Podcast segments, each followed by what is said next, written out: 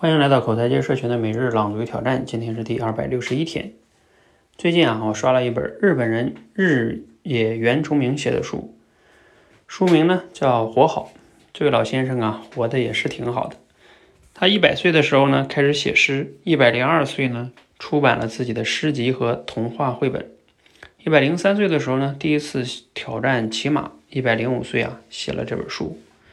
这书当中呢，最让我动容的是啊，是这么一句话：如果寿命足够长呢，我们就可以获得足够的时间来探索未知的自己。虽然一个人不可能彻底明白自己，可是越来越了解自己所带来的喜悦，远远胜过年老体衰的痛苦。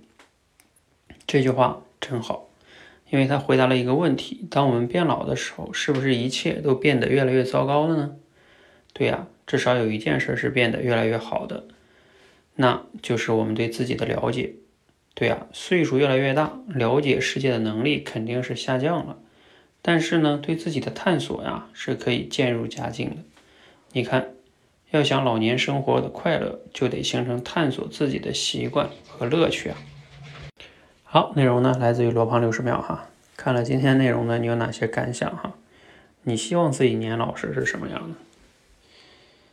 嗯嗯，其实我们都很羡慕像这位老先生这样哈，一百多岁还能在学习新的东西，写书啊。确实很值得我们向往和佩服。嗯，我们自己想要什么样子呢？其实也确实像他说的，一个人随着年龄的增长，嗯，能增长自智慧啊，同时也能更好的去认识自己，并且还能突破自己、挑战自己。我相信这是绝大多数人吧，都希望自己想要的一个样子。嗯，只不过很多的时候，我们可能没有这样的勇气。会自我设限啊，觉得年老了之后就自己会越活越把自己，嗯，说的好听点叫定位啊，说的不好听点就是自我设限。所以我觉得这中间是需要有一个智慧的平衡的。比如说，一方面我们要能做到找到自己的大方向，另外一方面呢，还要能给自己不断的探索，体验更多的生活。